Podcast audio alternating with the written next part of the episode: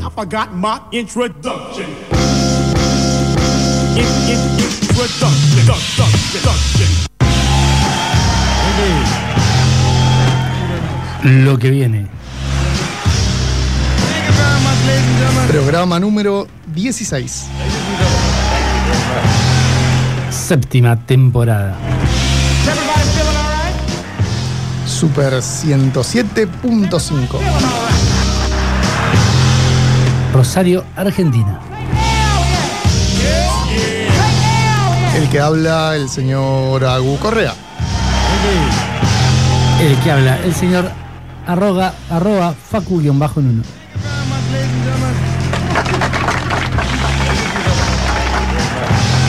Dos ausentes con aviso, arroba Sebateves, arroba JC Palacios, ok. En los controles, aplaudiendo el señor Leo. Gracias. Vino preparado.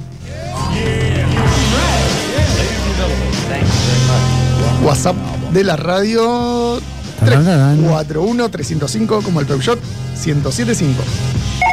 Hoy va a haber sorteo. ¿Por Instagram o por WhatsApp? Eh, ahí, eh, ve- vamos a ver. Pueden seguirnos por si es en Instagram, por arroba lo que viene 107.5. Y escuchar, mirar, consumir todo lo que subimos en arroba lugares y sabores, arroba mundoliquido.tv, escucharnos en Spotify y loqueviene.com.ar. Yes,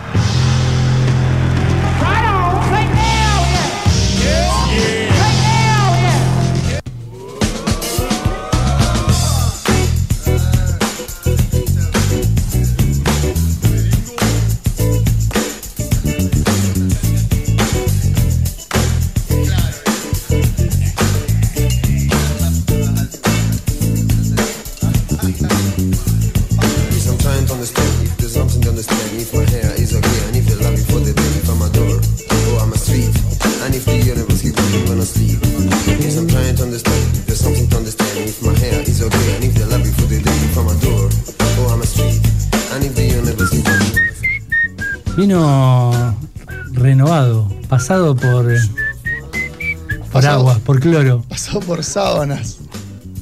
Oh, qué fin de semana. Igual está todo el mundo medio engripado. Hay mucha gente engripada. Fue un año de mucha gripe, se ve que los- los- las dos Y pausas. ausencia de barbijo, volver a compartir el mate, los colectivos, eventos públicos y compartir bichitos. Sí, un día de calor, al otro día frío. Eso también. Sí, sí, sí, sí, sí, sí, sí. Sí, Sí, está, está duro, está duro, pero bueno, ya se va, ya se empiezan a sentir los primeros calorcitos. Va, yo soy muy fanático del verano. Pero va a volver seguro, ¿no? ¿Quedan todavía unos días fríos o no? Yo hago como que no lo veo y como que no sucede y que viene el calor. Hablando de que venga el calor, hoy viene la gente de Wembley eh, y vamos a hablar de la baña cauda, que es algo que se sirve en invierno. Bueno, tiene sus cosas lindas el invierno. Sí, y nunca, nunca fui a comer al Wembley baña cauda. He ido algunas veces, pero nunca por la baña cauda. ¿Sabe que yo tampoco? Pañacauda no probé nunca ahí. Es, eh, Hay que cambiar eso. es un gancho de su publicidad audiovisual en televisión, todavía me acuerdo, que decía algo así como, y los tradicionales miércoles de Bañacauda del Wembley, algo así decía. ¿Qué es lo que se sortea? Eh, se sortea un 2 por 1 Como dos por uno, no, En Instagram. dos, dos accesos. Un 2 por 1 No. Accedes al 2 por 1 No, vas a, O sea- regalar, vas a regalar dos entradas. Sortean, no, no, se sortea la entrada para tu amigo. Vos vas con uno y él, esa persona va gratis. Al menos eso yo No, entendí. sigo sin entender. Si haces un dos por uno, alguien tiene que pagar y alguien va gratis. Así es. O sea, un 2 por 1 es una promoción con la condición de pagar una entrada. Y yo, desde el desconocimiento, creo que sé más que usted. A ver, ¿cómo es el sorteo? ¿Qué se gana? No, no, no me atrevo. No, a ver, pará. No, no tengo ni idea. Sigo Porque sin saber es así. Eh, los amigos de la Asociación Rosalina de Sommeliers lanzan vinos sin complicaciones. ¿No? Bien.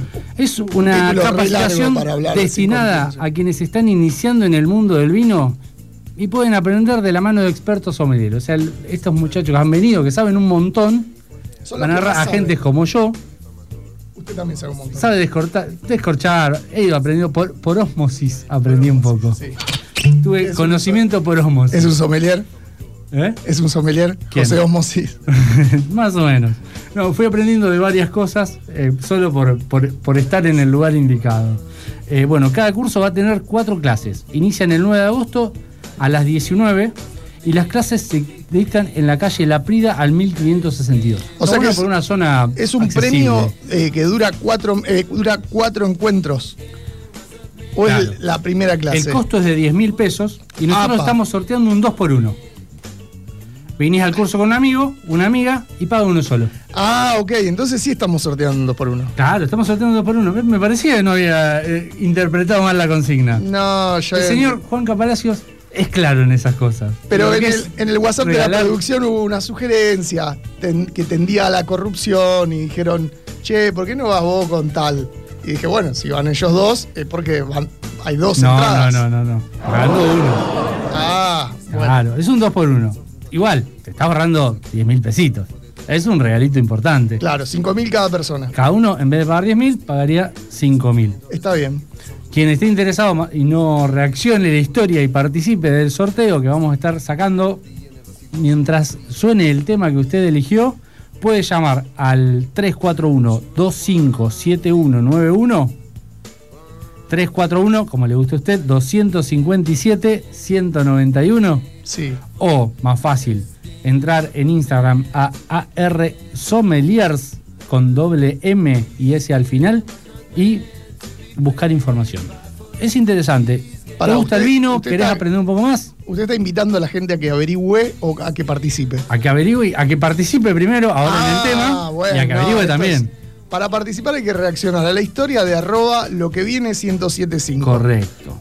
Y de esa manera participas del sorteo por un 2x1 que valdría en total 10 mil pesos para uno de los mejores cursos de vinos sin complicaciones por la Asociación Rosarina de Sommeliers. Correcto. Excelente. Si le interesa saber más del tema, no averigüe mucho más. Es un curso hermoso que tiene cuatro encuentros y que en este caso el sorteo, el premio es un 2x1. O sea que paga una sola entrada de 10 mil pesos y van dos personas a cuatro encuentros para aprender sobre vinos sin complicaciones.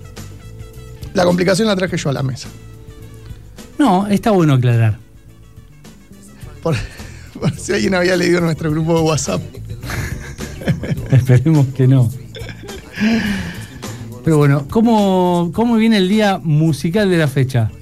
Ay, estoy muy enamorado del disco este de, de Bruno Mars y Anderson Paak. Sí, está así que- bastante enamorado No, de Bruno no, Mars. sí, no, no, no. Es un artista del carajo. ¿Por qué? ¿Qué lo destaca? Eh, y está, está entrando al, al- al- a la sagrada lista de grandes con Michael, Justin Timberlake, Jamiroquai, porque tiene, sabe, sabe lo que hace. Sabe lo que hace. Es un grande. ¿Está en, en momento cúspide de su carrera? no sé si cúspide, pero es un grande. Y se junta con grandes. Y en este tema, bueno, en todo el disco está con, con Anderson Pack, que es un grosso. Y en este tema creo que no, no se suma más nadie. Están ellos dos. Vamos con el tema y seguimos.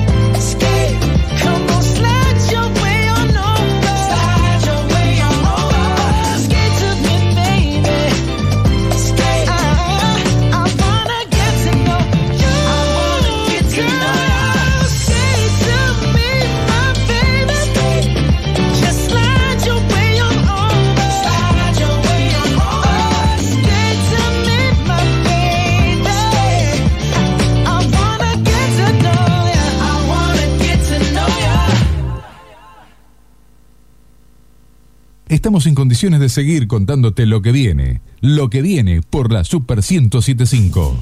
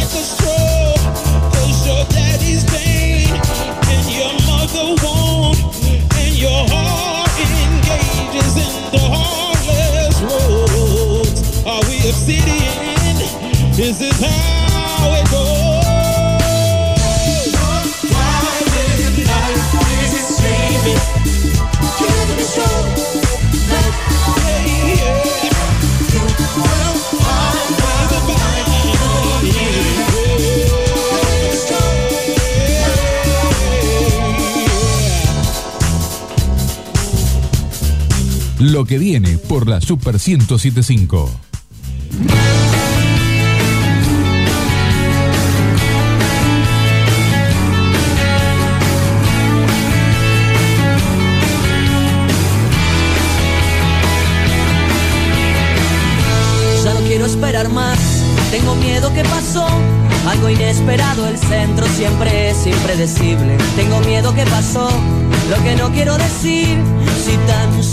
Y seguimos en lo que viene. Lo que viene es hablar de un show que viene este sábado 6 de agosto, 21 a 30 en la Sala de las Artes. Gran sala, Gran banda. las dos. Esa, mucho tema que conozco, ¿viste? Cuando empieza a tocar. Tienen un sonido tan propio. Y vamos a hablar de ese sonido y de lo que traen para eh, presentarnos en la Sala de las Artes con Federico Bugallo, integrante de Los Tipitos. Hola Federico, Agustín y Facu, te saludan, ¿cómo estás? Hola, ¿para qué? Hola. No enganchó, no enganchó. No es la- Hola, hola. Estoy. Ahí está, ahora sí. Hola Agustín, Fede, Facundo, que encantado de saludarlos a ustedes y a toda la monada ahí en Rosario. Che, ¿cómo andan? Bien, bien. ¿Cómo andan? ¿Cómo se preparan para, para este, esta eh, llegada a Rosario el, este sábado? Este sábado a las nueve y media en la, en la Sala de las Artes, eh, un lugar que ya lo conocíamos de cuando era Willie Dixon, pero Ajá. Claro. eh, que ya lo habíamos curtido bastante, pero bueno, no sabemos en qué situación está ahora. Tenemos referencia de que está muy bien y, y estamos contentos de volver a Rosario.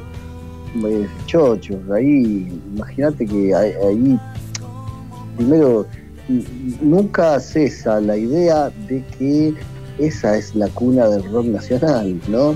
Sí. Y, y la idea de que el público allí, de que todos los músicos que van saliendo de ahí siempre son geniales, por más que haya una, una, una puja entre todo el rock nacional, que el rock es rosarino, que en el, oje- en el oeste está el agite, que los de La Plata que tienen a los redondos y a los virus, y que en, Capital Federal este, no es menos que de acá salieron Spinetta y, y García y Papo, nada menos. Pero más allá de toda esa contienda de que cada uno se adjudica un poco del rock nacional, esa es la realidad, cada uno tiene un poco, pero la participación de Rosario, no solamente en el rock nacional, sino en todo lo que es la cultura de nuestro país, de la que después nosotros vamos por el mundo haciendo, haciendo galas, eh, tiene mucho que ver con, con esa ciudad, ciudad porteña también, igual que la nuestra, que para nosotros siempre volver ahí es como un desafío extra, ¿no? Atravesar el paladar eh, fino del, del rosarino, ¿viste? Es- siempre nos, nos exige un puntito más. Lo bueno de, Entonces, de todo vamos. ese rock, de, de todo ese rock que nombrabas, lo bueno es poder disfrutarlo. Sea de, quien sea, es nuestro y es nacional y hay que disfrutarlo. Totalmente, por supuesto que sí. Sí, ni hablar de eso. Y está bien también sentirse orgulloso de su lugar y de, y de todo lo que tiene que ver con eso. Ya te digo, una cosa es la compulsa interna y otra cosa es cuando vas al exterior. Eh, pero bueno, quiero decir con eso, siempre volver a Rosario para nosotros es un puntito más, es un, como un desafío más. Y, Es un y público que le tenemos un poquito más de respeto y que, siempre trabajamos un poquito, damos, tratamos de dar un extra, ¿viste? ¿Recordás la primera vez que visitaron la ciudad? Sí, por supuesto que sí. Fue, fue en el año 1995 que nos eh, fuimos con, guiados por León León. En ese momento León Gieco nos había producido el primer disco, estábamos en vías de producción del material, él ya había agarrado nuestro, nuestro demo y se estaba haciendo las tratativas para grabar lo que después fue el disco de ese demo, que fue el primero que hicimos, y, y León nos empezó a decir, bueno, tienen que recorrer, y me acuerdo que nos, nos dio un adelanto de producción, vayan a Rosario, y nos puso en contacto con Nano Drobeta, un fenómeno, un productor de allí, de toda la zona, de hace Rosario, San Lorenzo, bueno, toda la zona esa, la región, y fuimos a hacer nuestro primer concierto ahí, y pasamos unos días tremendos donde también fuimos a tocar a la calle, porque ese eran ah, viste adelantos que alcanzaban solamente para qué sé yo, para, para la estadía y para la para, para el viaje hasta Rosario y de vuelta y para hacer marketing directo, ir tocando, llevamos unas cositas también para ir a tocar a la calle, tocamos en, la- Plaza España, creo que se llamaba, y te hicimos unas rondas callejeras junto con unos artistas que había ahí en, en ese momento para, para pasar la gorra y seguir adelante y poder quedarnos en Rosario, qué sé yo, una semana, porque no nos daba para ir y hacer el concierto. Y después volvimos a ir a la tocar a la peatonal de Rosario eh, ya en el año 2000, ya con bastantes años de grupo, o sea, seis años después de tener el grupo, volvimos a repetir la experiencia, a tocar en un lugar que se llamaba Zeppelin. Y bueno, de, ahí en más, eh, el grupo empezó a avanzar a partir de ahí cuando tocamos en cemento acá en Buenos Aires y llegó la compañía, el grupo se fue haciendo un poco más popular. Eh, nuestros regresos fueron un poco menos, eh, menos autogestivos, como quien dice, ¿no? Que- Pero era en una época del rock nacional que, que pasaba eso con casi todos los grupos, ¿no? Con, me acuerdo, qué sé yo, de, con- de encontrarnos básicamente, qué sé yo, con los Capanga, con los Guasones, con La Mancha, con un montón de grupos que, que estábamos todos como eh, autogestionando esa misma suerte y que por alguna razón después de los 2000 el rock nacional volvió a tener otro, otro resurgir más, ¿no? Eh, y bueno, después de ahí mil veces, tocamos en un montón de lugares. ¿Recordás algún consejo de León que los haya marcado, que te haya llamado la atención en su momento y después dijiste, wow, cómo, cómo tenía Total, razón? Sí, sí, sí, para empezar esto, la primera vez que vino al estudio a escuchar nuestro material, este, nos dijo que era eh, año 95, 96, y nos dijo, ustedes ahora van a tener que empezar a hacer un trabajo como empezar de nuevo el rock, porque eh, los discos ahora se van a dejar de vender pronto. Y era, era un momento que, eh, o sea, el CD como, como formato físico recién estaba saliendo y se estaban volviendo a vender todos los discos de los Beatles, de Gardel, de Led Zeppelin, de todo. Y nosotros decíamos, ¿qué nos está diciendo, chabón? ¿Viste cómo me está diciendo esto? Y nos decía, eh, mirá, ahora va a haber que otra vez salir a vender los discos, por lo menos hasta que arranquen su carrera y puedan despegar los discos, venderlos ustedes, porque se acabó esto de salir, de vender discos en las disquerías y el CD es una cosa que se va a dejar de vender pronto. Y, ¿viste? No, increíble. En el no, no, 96. no, no, En el en el 96. 96. Este, como el mono tenía todo el mapa la cabeza. Para nosotros fue un golpazo, pero también le dimos bola. Viste, como que le íbamos y le comprábamos los discos a la EMI y salíamos con, con el bondi por las calles y por el teatros, anfiteatros, lo que hubiera, y a vender los discos nosotros, como tratar de acelerar el proceso porque veíamos, además se veía que era verdad.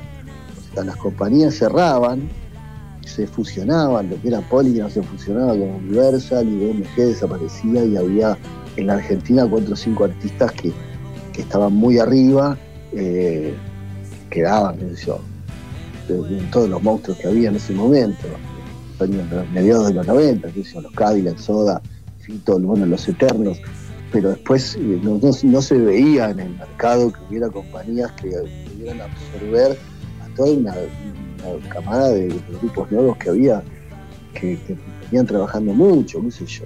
Entonces se veía que era así.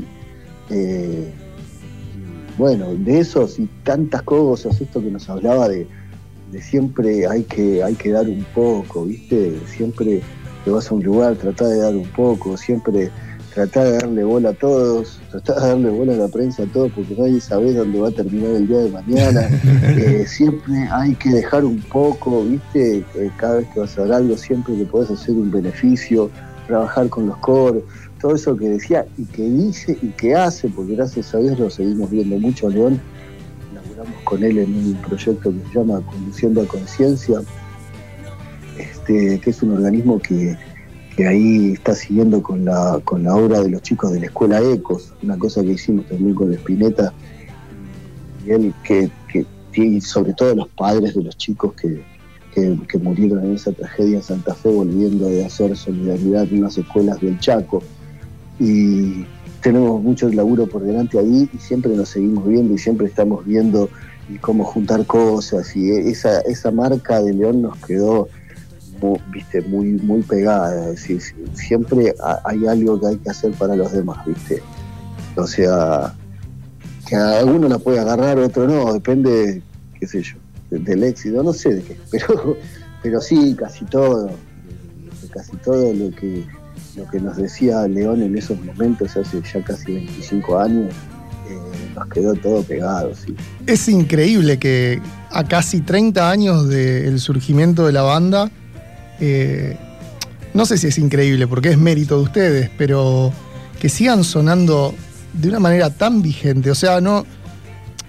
No, no, no, no, no- por lo menos desde, el desde un punto de vista personal, eh, después de tanto tiempo, no suenan como una banda Clásica. eh, clásica. Claro, siguen siendo una banda que año a año siguen siendo vigentes, se escuchan los hits eh, que quizás tienen 10 años, 15 años, siguen sonando eh, actuales, siguen sonando frescos, siguen sonando a una primavera eh, a los 20 años que te dan ganas de salir, que salió el sol.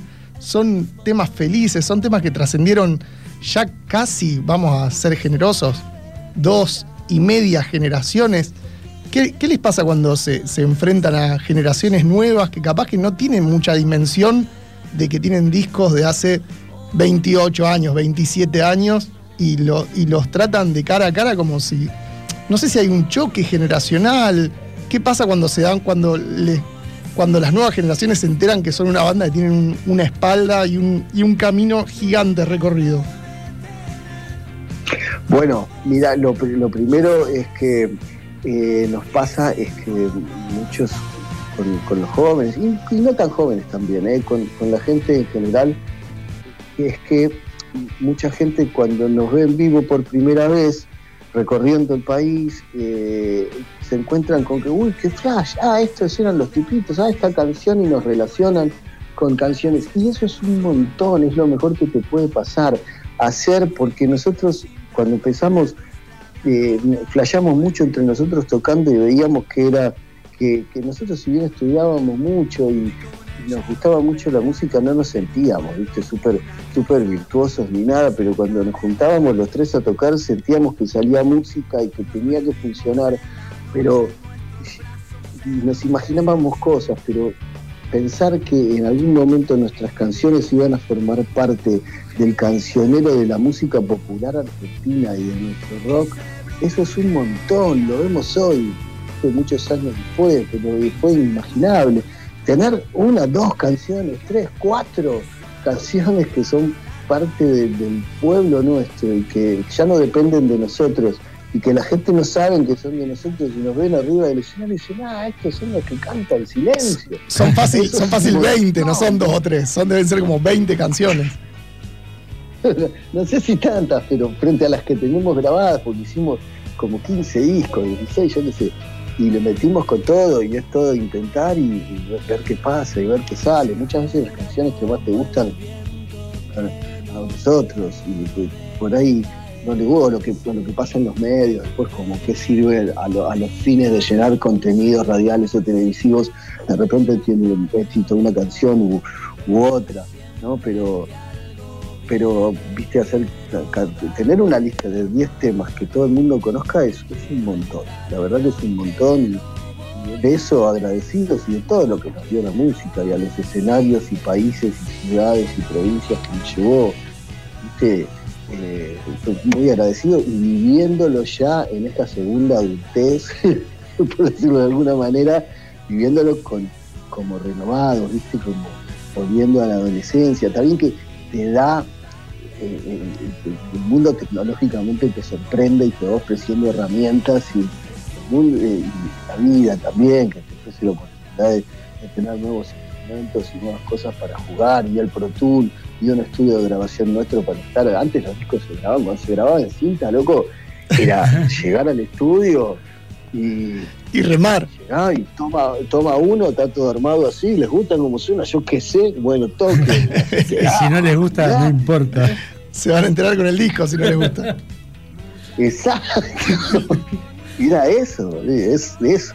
Y, y bueno, ahora todos los, los juguetitos que hay, herramientas y todo, ¿viste? Como que eh, entre eso y guardar la ilusión y el amor por la música y, nosotros lograr llevarnos bien y seguir jugueteando a eso con nuevas herramientas y cosas es una, una emoción muy grande. Bueno, después está toda la vida, ¿no?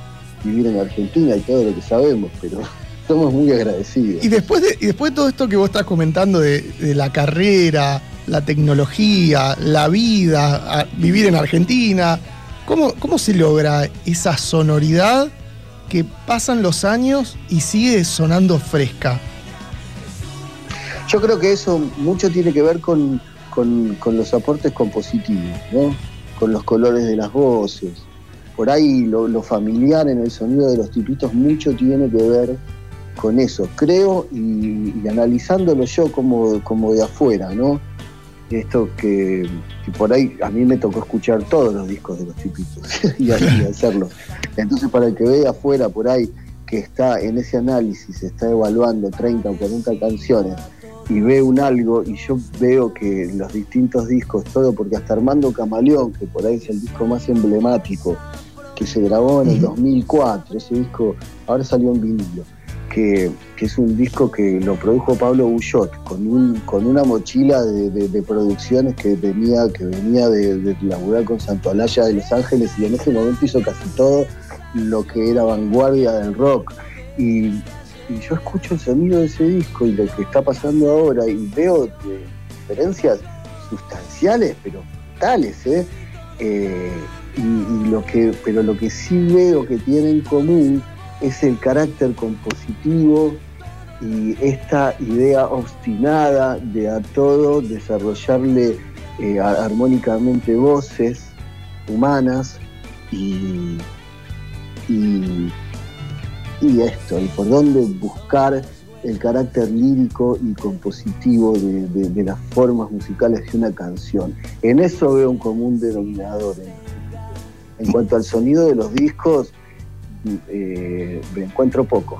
en los discos nuestros y en los de muchos otros colegas también, y que sin embargo también, si vos escuchás, qué sé yo, la obra, y y no es por compararme con algo, pero de, de Páez o de, o de Los Redonditos de Ricota, o hasta de Los Caballeros de la Quema, por decir, te agarrás del primer disco hasta el último, y te vas a lo, a lo purísticamente a lo que es el audio, en dos o tres años hay una diferencia de, de audio, o sea, entre el primer disco de Sui Generis y clics modernos, pasaron 10 años, loco.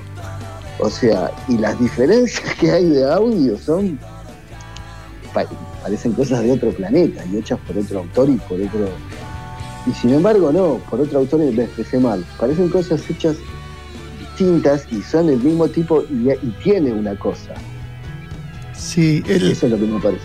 A, veces siento con, con- con los tipitos es que esto es muy personal, lo siento con esa sonoridad que, que tienen, no sé, bandas como Árbol, como La Portuaria, que tienen, tienen antes que la, que la forma, eh, tienen como esa emocionalidad, esa, esa, esa energía que te traslada, que muchas veces creo que va más allá, más allá de la forma, que en temas que son totalmente distintos te sigue eh, transportando, te sigue brindando esa energía, esa alegría de escucharlo, eh, que no sé ni, ni siquiera si entra en, si tiene una definición.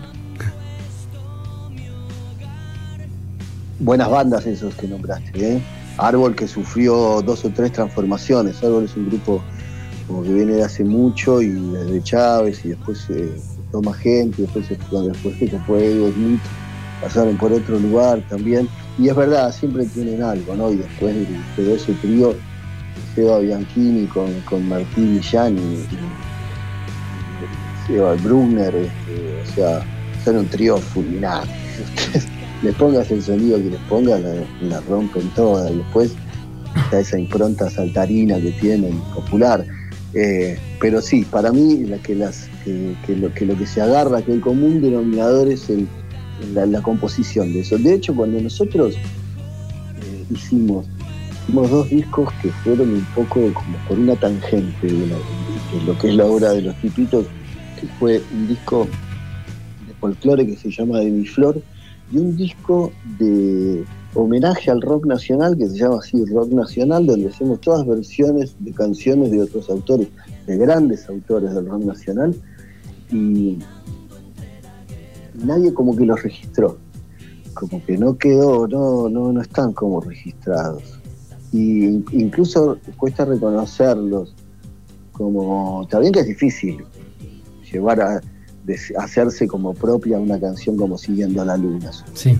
o, eh, o Mil Horas, gra- grandes versiones que hicimos, que a mí me parecen grandes versiones que hicimos de clásicos, como Mujer Amante, o qué sé yo, dime quién me lo robó, pero, pero esos discos están como ocultos, como que permanecen en la nube, y sin recién reconocer, reconoce a los tipitos cuando en las composiciones propias. Por eso hago hincapié en esto, que me parece que todas las bandas tienen. Y de Días por Venir, ¿qué nos podés contar? Eso, que es un discazo que en el renacimiento de la banda, el renacimiento lo digo en cuanto a que veníamos de un impas importante, de, una carga, de una crisis compositiva y de, estar humana, con, muchas cosas que nos venían pasando, de desgaste, de, de fórmula también que necesitábamos hacer ese impas que no dejamos de tocar nunca porque ya te digo, hicimos esos dos discos, hicimos un disco de folclore como para sacar la cabeza y decir, vamos a aprender música de nuevo porque llegó un momento de nuestra carrera, viste, que era como que sentíamos que podíamos hacer un disco por semana, como que teníamos una fórmula muy fuerte y que, que no nos conmovía y que no nos pasaba nada, que no lográbamos nada.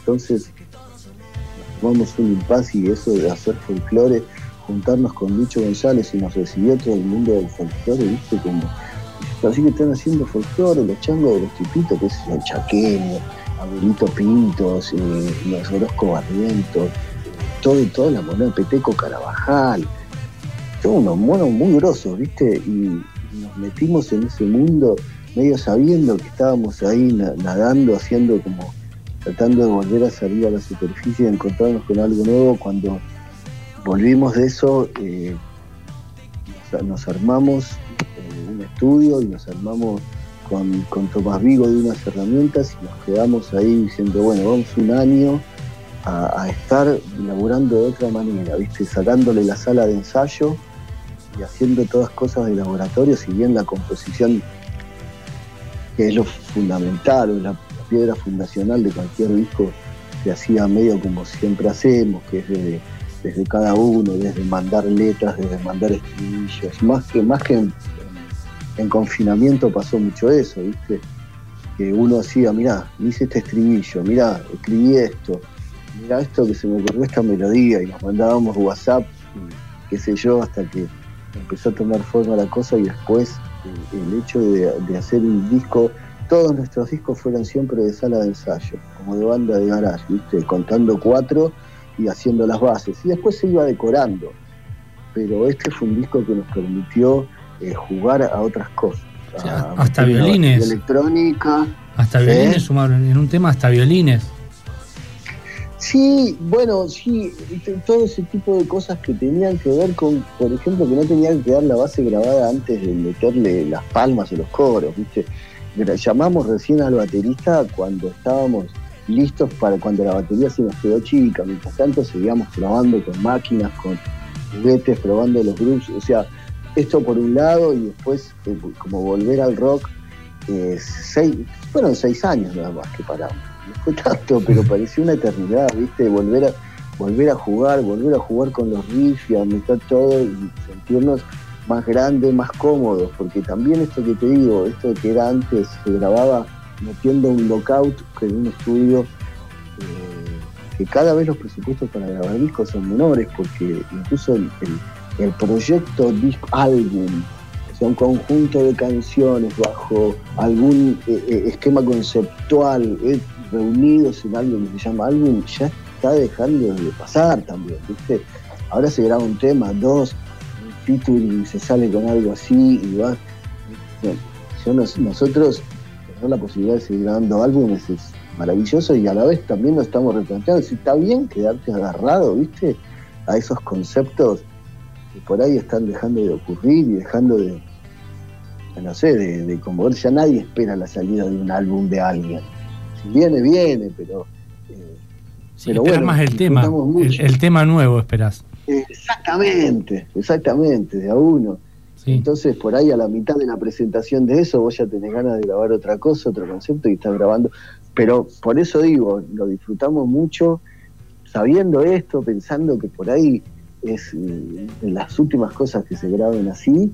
Y, y te digo, tiene temas, bueno, primero, eh, a nivel audio y a nivel sonoro, es otra cosa. Está como, me parece a mí que es el disco mejor logrado de los tipitos. Sea, a mí me pasó eso, sobre todo en este tema de Llévame, que tiene violines, que eh, lo escuché con. Sí. eh, lo había visto en, en redes, me parece, cuando estaban grabando. eh, em, que me pareció que era estaba bueno, era distinto, pero seguía siendo ustedes, como decía Facu, o sea, el- el- el- la esencia de la banda seguía estando, pero con algunas cosas distintas, algunos toques que estaban muy, muy buenos. Y está bueno Sí. también po- poder llevar a hacer un tema disco eh, de los 70 y traerlo, componerlo después y decir, ¿cómo hacemos sonar sin que esto suene a los 70 y que suene ahora y que tenga solamente las reminiscencias? Eh, es, es- ese juego fue muy divertido, muy, muy divertido. ¿viste? Poner un montón y abrir un montón de canales indiscriminadamente. Sumaron un Todo montón de gente, mucho. No, no, más o menos, al revés Ah. me parece ¿sí? hacer al revés. En ese tema invitamos a un, a un par, invitamos eh, a, a Vale Acevedo y le invitamos al Robert Petinato a hacer el, a hacer el solo de saxofón y parece que, la- que no, no muchos más, algunos sesionistas, eh, Sí, do- sobre Lu- todo que tenían que ver con la Luz. Tazano y Turco Mogdad. Sí, ahí en ese tema, claro, el turco lo, lo, lo- sí, lo llamamos para grabar varios temas. Un tema que se llama Tardes, que es un temazo que a mí me rompe la cabeza todavía, que es una especie de, de cumbia rock urbana, una cosa que jamás esperé de los tipitos, Que podía ser posible y que me salió una cosa brutal. Eh, pero sí, eh, eh, eh, mucha gente en percusión, sumamos sobre todo, a pesar de que nosotros, por supuesto, que también nos sacamos, el gusto de, de grabar, qué sé yo, palmas, recus o lo que se llaman shakers, qué sé yo. Sí, el turco Mogdá, que es un, que es un monstruo animal, un gran músico de- de sesión que, que, bueno, que to- todos esos músicos que tocaron en general eh, vas a ver que están en un montón de discos del rock nacional. Pero, pero no fue tanto de sumar, eh, o antes como que en todos los otros discos hay mucho más de producción, de productores y sobre todo de, de primeras figuras por ahí, ¿no? Invitados a grabar el disco. Bueno, entonces, y en este no, perdón. No, no, te decía, un show eh, muy variado y muy bueno para este 6 de agosto con, con todos los clásicos y todo esto nuevo con, con sonidos distintos. Totalmente, vamos a hacer, sí, vamos a presentar parte del disco, todavía le queremos dar un poco de tiempo para que se vaya presentando, para no aburrir presentándoles todas las cosas que, que tenemos nuevas, eh, pero sí cosas fundamentales, to- estos temas que están saliendo, Ex, Llévame y también Pretenden, que es el video que salió ahora, estamos en el espacio, eh, Pretenden, que se los recomiendo a todos ahí en YouTube, y, a presentar algunas cositas más de este disco que están buenísimas. Por supuesto que vamos a tocar todas las canciones esas que nos gustan celebrar, que son esas canciones que nos llevaron hasta donde nos llevaron, ¿no? Y que, nos encanta celebrar con el público de cada lugar donde vamos. Y también eh, estamos preparando algunas cosas que tienen que ver con detalles que, que, con esos lados B que a nosotros nos gustaron mucho, ¿viste?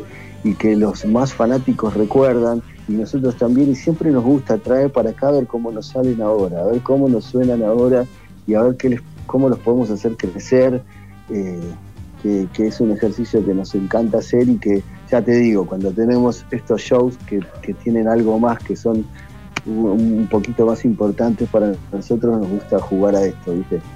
Bueno, no podemos faltar entonces, Facu, vamos a tener que estar el 6 de agosto, este sábado, en la Sala de las Artes, escuchando a los tipitos. Gracias, gracias por esta charla, estuvo buenísima. Gracias a ustedes por el espacio y sí, no pueden faltar, eh, Agu, Facu, los esperamos, los esperamos ahí en el camarín, tomamos algo. A toda la gente de allá de Rosario, loco, gracias por, por escucharnos, por recibirnos en nuestra ciudad. El otro día estuvimos haciendo ahí una ronda y, con- y viendo un poco cómo estaba la cosa y siempre es un placer volver. Así que un abrazo grande. Gra- Gracias de nuevo por el espacio y les mando un abrazo. Abrazo grande y nos vemos el sábado. Pasó por los micrófonos de Lo que viene Federico Bugallo, integrante de Los Tipitos.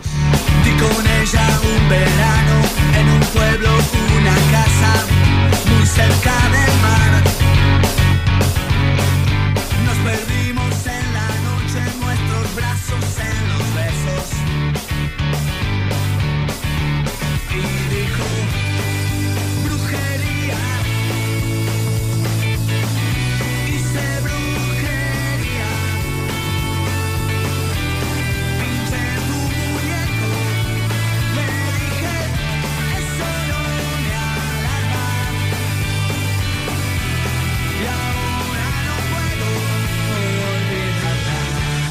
Estamos en condiciones de seguir contándote lo que viene. Lo que viene por la Super 1075.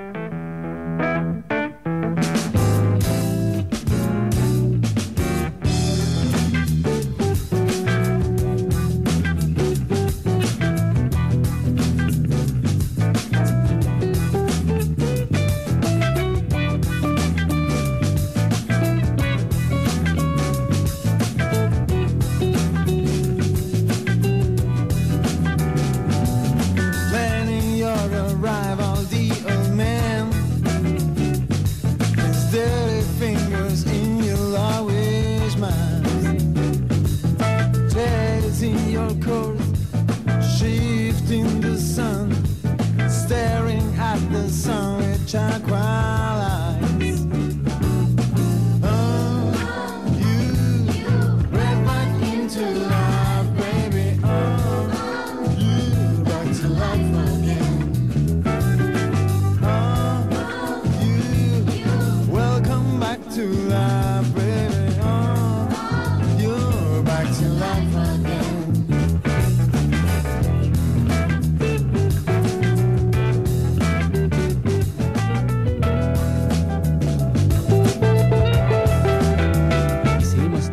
Lo que viene y lo que viene es hablar con Miriam y Edgardo, que tienen un...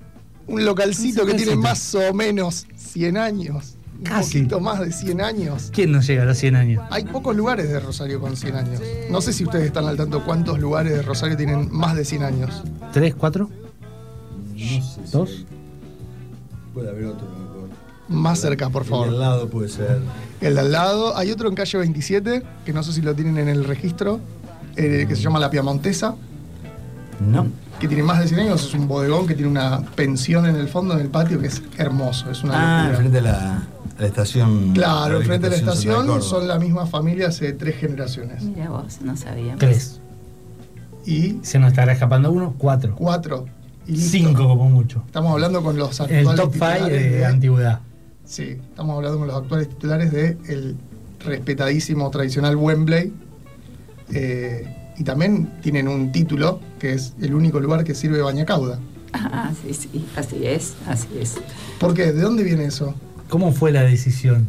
¿Cómo surgió? No sé. Se, se lavó las manos, vamos a ser claros. Sí, sí, sí, sí, sí, a- No, en realidad Un- esa historia no la sé. acompañame. Así le tocó la piernita, dale, dale. Acompáñame a. Arranca, dale, Dale, dale, dale. salí de la cancha. No sé cómo fue que ocurrió, tratando de generar cosas nuevas.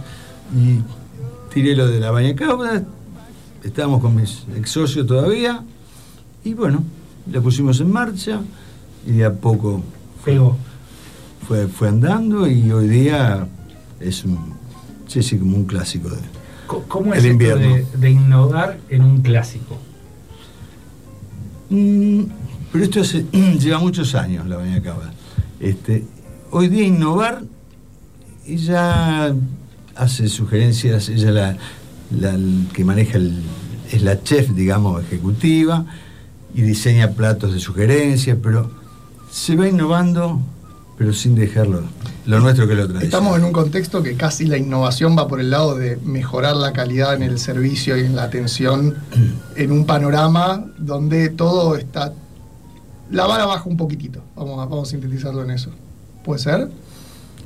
Mm, Nosotros siempre tratamos de mantener la buena atención, estar al servicio del cliente, pero también de renovarle un poco la carta nuestra que es muy pesada, muy antigua, con platos nuevos y sugerencias que va armando, vamos armando cada 15 días, y los hace ella en realidad, ¿no? Miriam.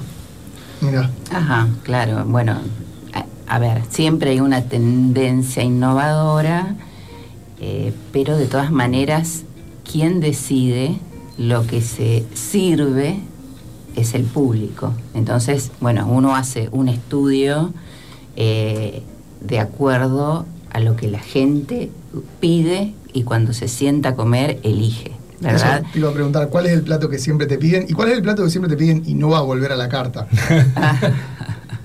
No, mira, justamente, eh, menciona lo que él comentó de la tradición y esa carta extensa como que prácticamente ya no existen, donde confieso que muchas veces quise achicarla, incluso hemos sacado algunos platos, es como que llega un momento que vos decís, es imposible. ¿Por qué? Porque no. Eh, bueno, después ahí empiezan a intervenir todos los que forman parte del equipo.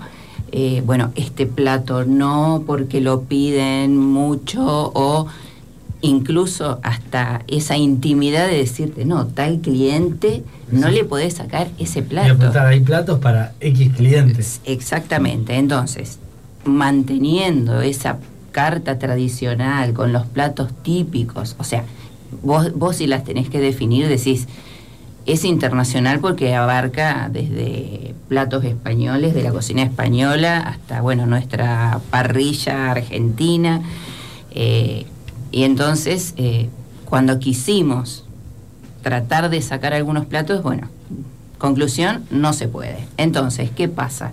Como para llegar a otro tipo de público, entonces ahí es donde es una jugadita un poco más interesante, aparecen las famosas sugerencias, donde ahí sí está eh, el- esta tendencia más gourmet, donde el que realmente quiere probar otro tipo de platos distinto a lo que siempre ofrecemos, entonces tienen posibilidades de esa, esa, ese plato que se piensa, que se elabora, que pe- empezás a sacar un, un po- un poco de un lado, un poco del otro, que en realidad van sin receta, porque en realidad surgen de gustos eh, y ahí es donde aparece la, la creatividad, ¿verdad?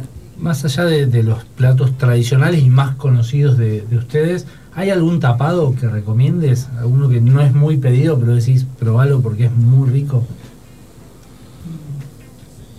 En realidad, eh, Todos. Es Claro. una pregunta muy difícil. Se, Sí, se sí, mueven, sí, en sí. general salen todos. Eh, ¿Qué te recomendaría yo? No sé, un pulpo español. Pero a lo mejor no sale tanto por el costo. Claro. Pero ese es un plato.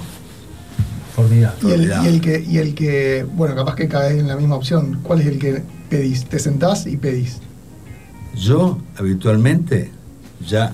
El que te traen, no te después de preguntan. tantos años, o milanesas, Minutas. pastas, bueno, lo las- tradicional. Y Miriam, Y sí, las pastas son bárbaras. Y si yo tengo que sentarme y pedir en cuanto a pastas, que todas son muy ricas porque están hechas ahí en, en el negocio, eh, con el amasado tradicional, claro.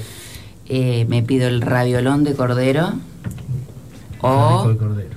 O, bueno, ahora sacamos eh, uno, una pasta con un relleno nuevo de langostinos y abadejo, que está muy bueno también. En cuanto a, a postres, también tienen una, una linda variedad. Con los tradicionales también. Sí, sí, bien tradicionales la mayoría.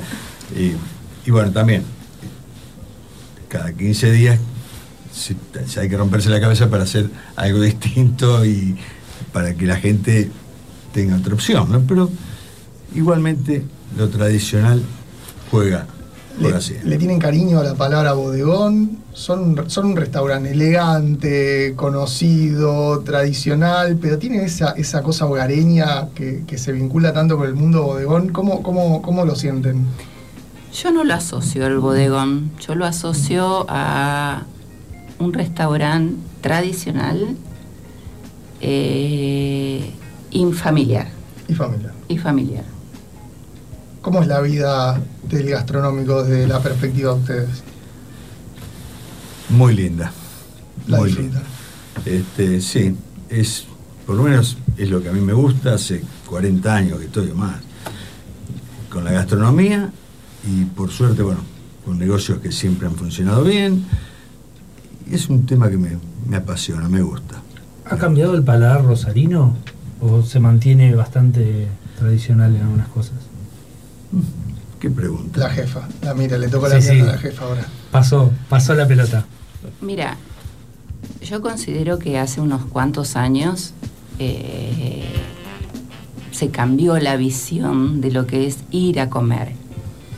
Eh, hay como la tendencia a ir a lugares eh, donde vos vas a buscar algún otro plato para comer y con, con algún ambiente un, un poco más intimista, más tranquilo y demás.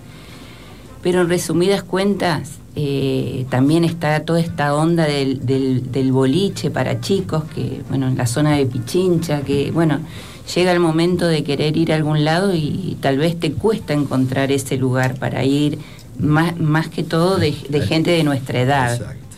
de gente de nuestra edad. Los chicos encuentran cualquier rincón para ir a tomar y- o, o picar algo. Eh, pero, qué sé yo, tal vez en Buenos Aires es diferente. En Buenos Aires es diferente. Ustedes ¿Por están en una zona muy particular Sí. con el puerto. Sí. Va, Sí, el sí, río privilegiada y enfrente, particular. privilegiada.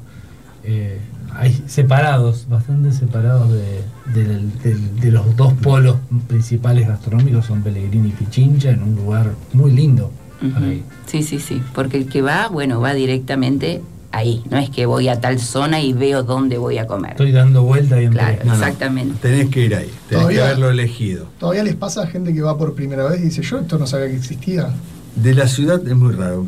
Mucha gente de- que viene de paseo a Rosario van por recomendaciones de los hoteles o de, y van. Eso se nota mucho los fines de semana, en las vacaciones de invierno ahora, que hay mucho público de afuera que lo conoce, se lo recomiendan y, de pueblos vecinos, Ah, sí. muchos de Buenos Aires que han venido tal vez en alguna ocasión por primera vez y después siguen viniendo porque se dan a conocer y no, si vengo a Rosario no puedo dejar de venir a comer acá. Tenés, hablando de la charla, un- una, muchas ganas de, de innovar en la cocina y por lo que comentaban se nota que te gusta esto de, de poner platos distintos y una propuesta distinta. Eh, ¿Notás que también vas llevando el, el restaurante hacia ese lado? ¿Lo lográs llevar a que mucha gente venga a probarlo del día, tu propuesta diferente? Sí, hay muchos clientes que sí, que quieren probar ese plato distinto eh, cuando sale. Hay muchos que sí. ¿Y alguno que te reclamen que vuelva a la carta? Sí, sí, sí, ha pasado muchas veces. Por ejemplo, uno muy pedido es eh, eh, que estuvo, yo creo que la semana pasada, hasta la semana pasada estuvo, es eh, un risotto a la milanese con eh, los obucos braseados. Ese es muy pedido. Después, eh, alguna vez que me han pedido una musaca griega, no sé si la han probado. No en el Wembley, pero sí la he probado. Bueno, yo amo la musaca. Eh, Es un bueno, plato que no debe estar en muchos lugares. Estaba allá en el bodegón de Arenales de vez en cuando y no sé si en otro lugar se, se consigue una musaca. ¿Cómo es para los que no tuvimos la suerte? bueno, eh, la base es de berenjenas eh, y después en su interior, porque se va armando por capas como si fuera una lasaña.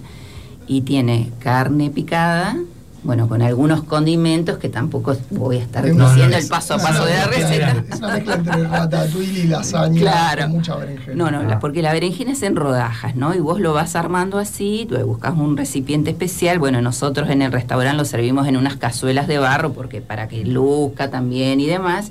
Y después tiene un gratinado con salsa blanca. Pero eh, eh, tiene un condimentito que la hace diferente, ¿no? Que es de la El comida truquito. griega. El truquito. El secretito, muy bien. Está bien, hay que guardar el secretito para que vaya la gente a probar. ¿Cómo, cómo son los martes y miércoles? Yo todavía me acuerdo, le contaba a Agustín de la tanda en Canal 3 con los que decía los tradicionales miércoles de Baña Cauda. Miércoles y jueves, miércoles y jueves. ¿Ahora es miércoles y jueves? Siempre. Sí. ¿Siempre? Ah, mira. Qué interesante. No, recién vimos que hay, hay otra información en otro lugar, después la, volvemos a buscar. Miércoles y jueves, perfecto. Mediodía y noche. ¿Cómo es eso? ¿Cómo, quién, quién va? ¿Van grupos? ¿Va uno y se sienta? Debe ser, como, debe ser como una, Es muy variado, es muy variado. Pero da para grupos de amigos, de, de chicas, de- porque es una comida como para compartir Claro. y, y charlar, bueno. Y es, es variado, como te decía, pero muchos grupos y de gente joven también, ¿eh? Claro. cosa que no es muy común en nuestro restaurante, pero cada vez hay más presencia de, de gente joven. Es que encima es uno de los. Debe ser un plato que cada vez se hace menos. A mí me gusta mucho cocinar, Agustín también. Es un plato que hay que tener muchas ganas, hay que tener la Eso vajilla específica y hay que juntar, Juntar gente, gente. preparar. Preparar. Es mucho Lleva trabajo. mucha preparación, mucha ¿Cuánto preparación. vale, ¿Cuánto vale? 1950 hasta ahora Sí. ¿Por persona? por persona. Está muy bien. Sí. pero es a repetir los condimentos, lo- las distintas guarniciones, la salsa, Es a llenarse. a morir, a morir. y tenemos el. Y a no besar. Ah, entre. Ah, Bueno, voy a Gustos. confesar algo. Nuestra baña cauda no te, no te deja olor a ajo. Bien. Bien. Vamos. Es no tan sé, especial. no sé si, no tan sé si especial. estaba bueno aclararlo, pero queda ese. Está bien. Se ha aprobado. Y Muy tiene bien. otro gancho más, que es la segunda botella de vino, va de regalo en la mesa. Ah, es, es, es un delirio. Muy interesante. Está muy bien. Para consumir eh, en el... Sí, en, el sí. lugar, en el lugar. Sí, sí, sí. Mirá que bien. Mirá que bien. O sea que la- el mediodía con solcito termina, termina con la gente con la corbata en la cabeza. Para un Nunca lo menú ejecutivo. Nunca lo vi. Interesante un menú ejecutivo. ¿no? Vas a comer, después tenés que volver. Menú ejecutivo después de la oficina con olor a, bueno, sin olor a ajo y dos botellas. eh, y bueno, no, no se trabaja.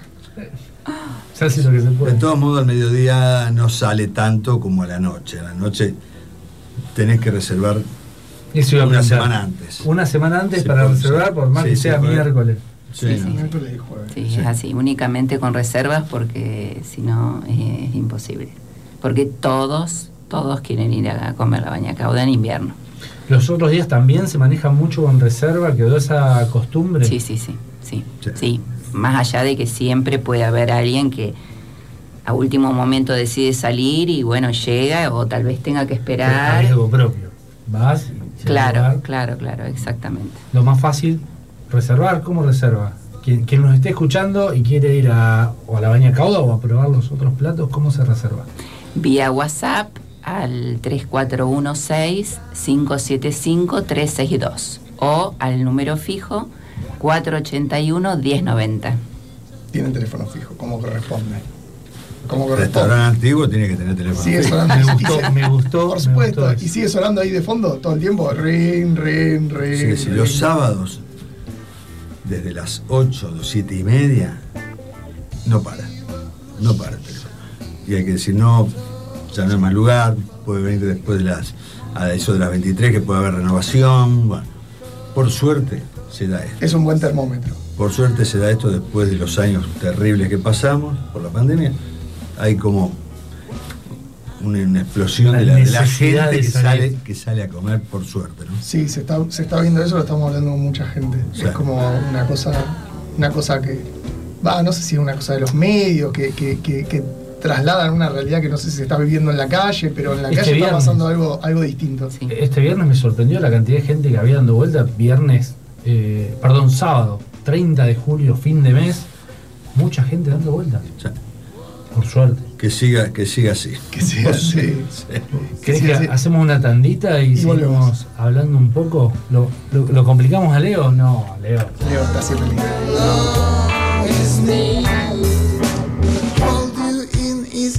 Lo que viene por la Super 1075.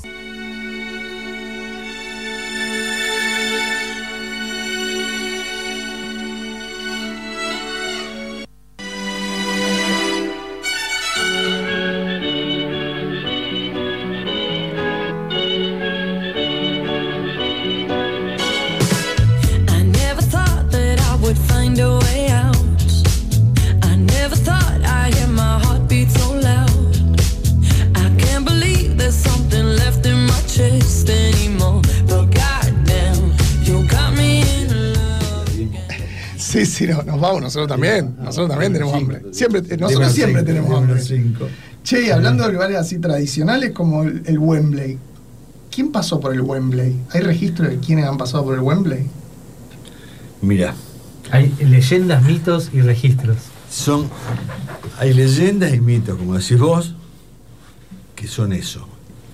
Es muy difícil constatar si fue así o no. Pero Pero es lindo. Pero es mientras lo lindo que sigamos la- es contando, parte fue de la historia del restaurante Es poético. y yo lo. Para mí fueron. Punto. Eh, salvo prueba en contrario, Bueno, para mí vamos, fueron. vamos a decirlo al aire. ¿Quién fue? se, se comentaba.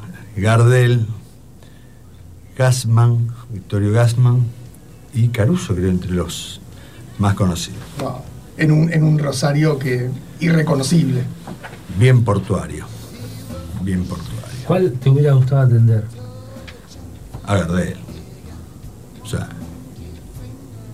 ¿Qué se hubiera pedido Gardel de la carta Miriam? ¿O qué le hubieran recomendado?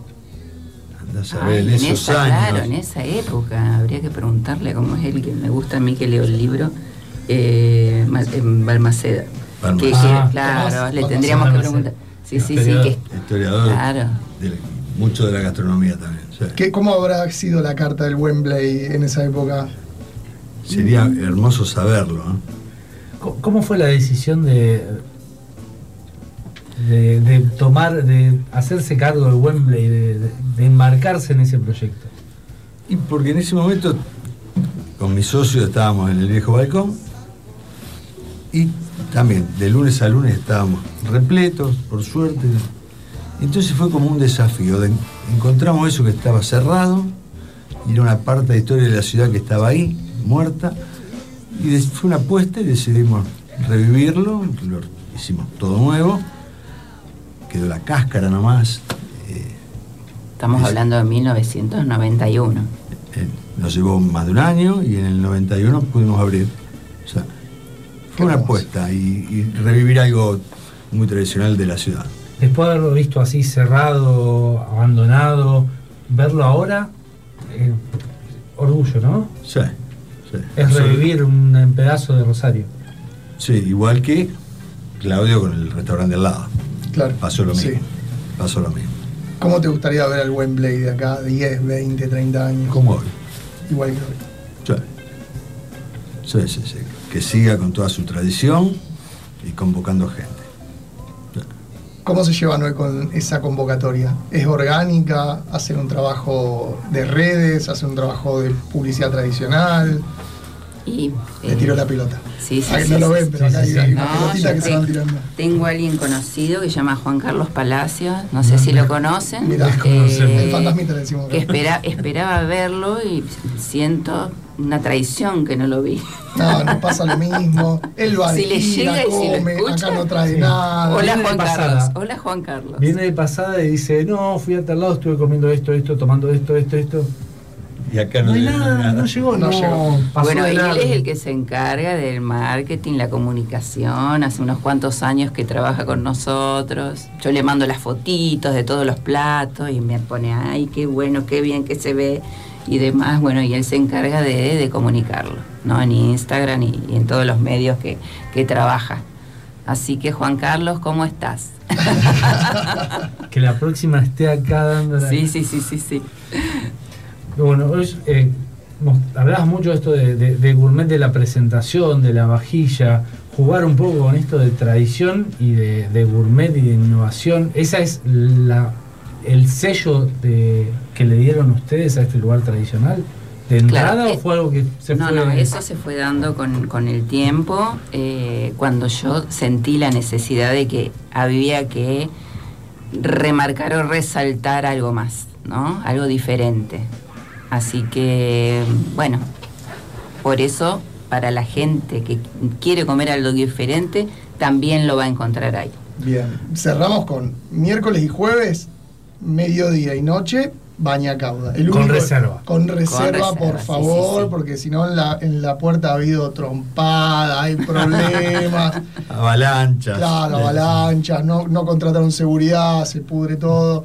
Eh, Mediodía, bajo su responsabilidad, Mediodía, con la cada uno segunda se hace- botella de vino gratis. cada uno se hace responsable de lo que pasa al mediodía. Abierto de lunes a lunes, martes a domingo. El, un- el único momento o turno, digamos, que tenemos cerrado es el domingo a la noche. Después, todos los días, Bien. mediodía y noche. Excepto el domingo Lindo un domingo al mediodía. Fantástico. Eh, hermoso. Solcito, ahora Con en el invierno, sol. hermoso. Y en verano también, espectacular a la noche. Espectacular. Sí, sí, sí. Bien. Minutas, platos tradicionales, sugerencias del día, dueños tradicionales. Muy buenas Eso pastas. Está bueno que haya un dueño tradicional atrás de un lugar tradicional, que no meta papas con cheddar. eh, que, uh, es un tema delicado, no vamos a hablar de las papas con cheddar. Eh, Que son ricas, ¿eh? Me sí, gustan. está, está bien, pero en ¿No, otro no hay lugar. cheddar? No, No hay cheddar, no hay cheddar en la heladera. No. Un lugar a prueba de cheddar. Muy bien. negativo. Redes, nos los ubican en redes sociales, por WhatsApp, teléfono fijo. Yo me Teléfono gusta más el teléfono fijo. ¿Se puede llamar desde un celular un teléfono fijo? Para Sí, la juventud que sí, está sí, escuchando. Totalmente. Eh, hay conexión entre uno y el otro, Claro. no son cosas Pero también di el número de WhatsApp. ¿eh? Son dos mundos que se Instagram. Instagram. Instagram, Repitamos, Facebook. Instagram, Wembley. Facebook. Facebook, Wembley. Wembley, W, Y, es fácil. WhatsApp para hacer reservas. 416, 575 362. muy bien. Y el fijo, que es mi favorito, 481 1090. 481 Sí, 1090, es muy fácil. Eh, 481 1090. Y los dejamos que se vayan a cenar. ¿A dónde se van a cenar? Ah, a. Ah, muy bueno. bien. Gracias por visitar. No, a ustedes chicos, me encantó. Muchísimas gracias. Gracias por la invitación. La pasamos bien. Muy lindo, muy cómodos acá con ustedes. No querían, pero vinieron. Pero- ¿La pero- pasaron y bien? acá Dicen. estamos, acá estamos. Estamos bien. 15 minutos dijeron. Estuvimos bien. Estamos bien. Estamos bien. Perfecto. Tuvimos el placer de que pase por los micrófonos de lo que viene el Wembley.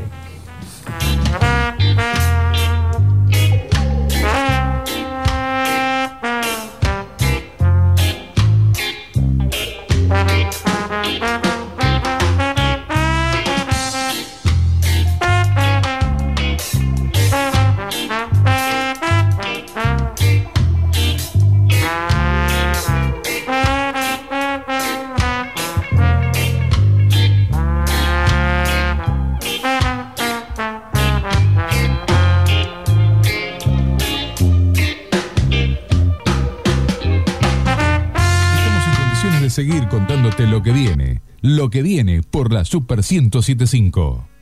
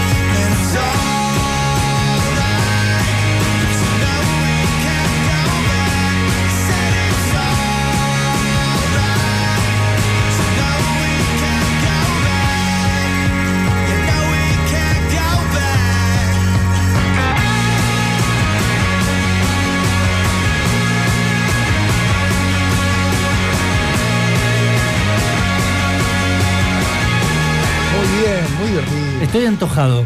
Yo también, tengo un hambre. Bañacauda, tengo ganas de comer. Ah, yo me voy a la estancia ahora. Aunque el pulpito, El pulpito la fue interesante. ¿eh? Sí, pero bueno.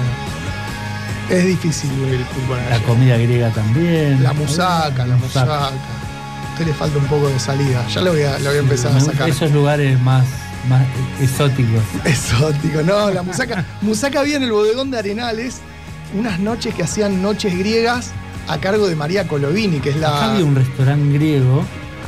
eh, Le estaba contando algo. bueno, está bien. Estaba también, contando, no, sí. no tenés- ni te acordás lo que me estás por decir. Sí, sí, no me acuerdo. eh, Había no- noches griegas en el bodegón de Arenales, que ahora se fue a otro lugar, no me acuerdo cómo se llama, que está por ahí cerca de, en, en la misma zona de refinería. Y, a- y solía haber musaca, que es, es una redundancia decirle musaca griega, por favor, es como decir, no sé, asado argentino, pero ahí hay otras discusiones. Y es, muy- es un plato hermoso la musaca. Es muy divertido comer musaca. Pero bueno, vamos a tener que ir a probarla. Nos vamos a tener que sacrificar, como diría Juan ¡Ay, qué ganas de comer bañacauda! Y sin olor a ajo. Mira, te voy a confesar algo. A minutos de terminar el programa. Tres. Creo que comí bañacauda una sola vez en la vida.